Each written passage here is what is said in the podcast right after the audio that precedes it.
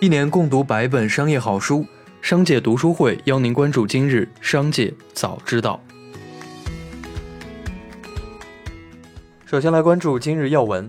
公开信息显示，北京证券交易所有限责任公司已完成工商注册，全国中小企业股份转让系统有限责任公司为唯一股东。此外，北京证券交易所首批业务规则公开征求意见，考虑到中小企业股票估值特点，为了有效促进价格发现，北交所竞价交易涨跌幅限制比例为前收盘价的加减百分之三十，上市首日不设涨跌幅限制。此外，上市规则明确了主动退市与强制退市安排，其中强制退市分为交易类、财务类、规范类和重大违法类等四类情形。九月五日，中共中央、国务院印发《横琴粤澳深度合作区建设总体方案》。方案提到，对合作区符合条件的产业企业，减按百分之十五的税率征收企业所得税，将有利于澳门经济适度多元发展的产业全部纳入政策范围。对企业符合条件的资本性支出，允许在支出发生当期一次性税前扣除或加速折旧和摊销。对在合作区设立的旅游业、现代服务业。高新技术产业企业新增境外直接投资取得的所得免征企业所得税。一起来关注企业动态。近段时间，网约车市场新一轮补贴大战又显露矛头，各大平台纷纷送出大额优惠券争抢用户，用户选择多，但体验普遍较差。新晋平台运力抢夺陷入焦灼。近期，曹操出行完成了新一轮融资进程，总融资额达数十亿元。如若此轮融资消息为真，那么这将是二零二一年以来网约车市场的首笔国内股权融资。葛洲坝公告，中国能源建设拟换股吸收合并葛洲坝，本次合并完成后，葛洲坝将终止上市。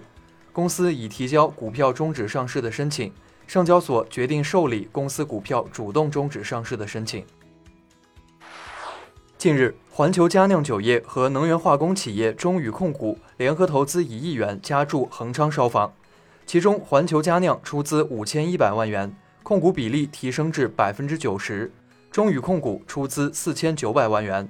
当前恒昌烧坊注册资本一点一五亿元，环球佳酿控股百分之九十，贵州中心酿酒集团持股百分之十。此前曾有消息称，恒昌烧坊将在三年内谋求 IPO。前不久，无锡警方接到蔡女士报警称，怀疑自己网购的戴森吹风机是假货。经过大量摸排，警方抽调一百五十名警力赴东莞、深圳等六城市，抓获孔某等二十二人，捣毁制假窝点两个，售假窝点五个。经查，孔某生产的一台假戴森成本约三百二十元，而经过多道转手后，网络售价可达近两千元。华北制药断供集采被罚后。断供集采合同金额仅六百七十三万元，却让企业市值在一周内蒸发超过二十亿元。随着市场情绪逐渐平复，断供风波引发了不少投资者的冷思考：究竟集采对药企业绩的影响有多大？下面来关注产业发展动态。九月一日，某头部券商客户保证金突然猛增近百分之五，过去四个交易日增幅接近百分之十。保证金猛增的背后是市场上的热钱突然多了许多。分析认为，热钱有三股来源，分别是一级市场、银行理财以及最主要的来源地楼市。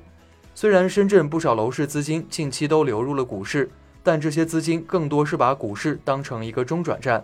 一旦楼市预期发生积极改变，他们又会回流楼市，毕竟那才是他们的主场。据暗访调查。安徽合肥肥东县圆团镇明金村为争取城乡建设用地增减挂钩指标，当地政府对上百户村民房屋进行拆除复垦。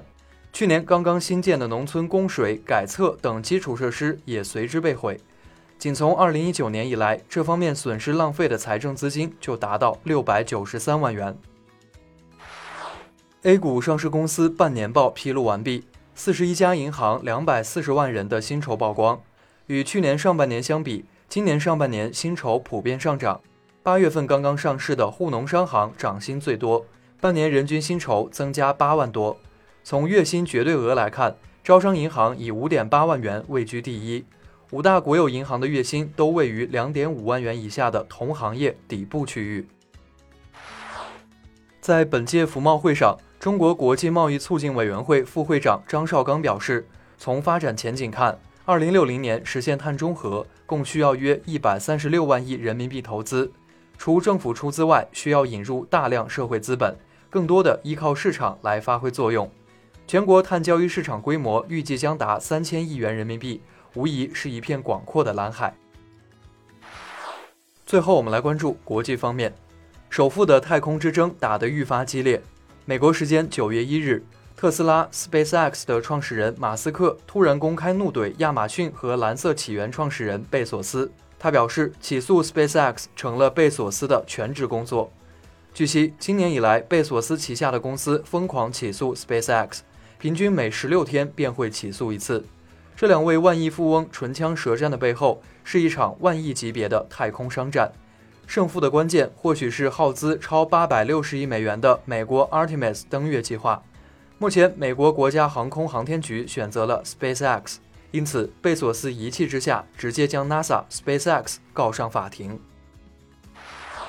巴西政府九月四日公告，确认发现两例非典型疯牛病病例，即日起暂停对华牛肉出口。直至中国有关部门完成相关评估。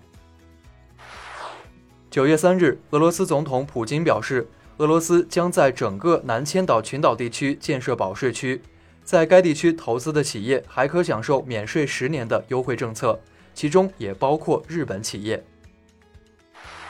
在疫情防控措施下，韩国的婚庆行业同样受到巨大冲击，大批新人延期或取消婚礼。让婚庆行业收益直线下降。目前，韩国全国婚庆相关企业只剩下一百多家，仅是疫情前的三分之一。同时，在就业难、高房价的压力下，韩国涌现出大批打算抛弃恋爱、结婚、生子的“三抛族”。有调查显示，超过一半的二十多岁未婚青年没有结婚的想法。今年上半年，韩国结婚新人只有九点六万对，降至三十年来最低。以上就是本次节目的全部内容，感谢您的收听，我们明天再会。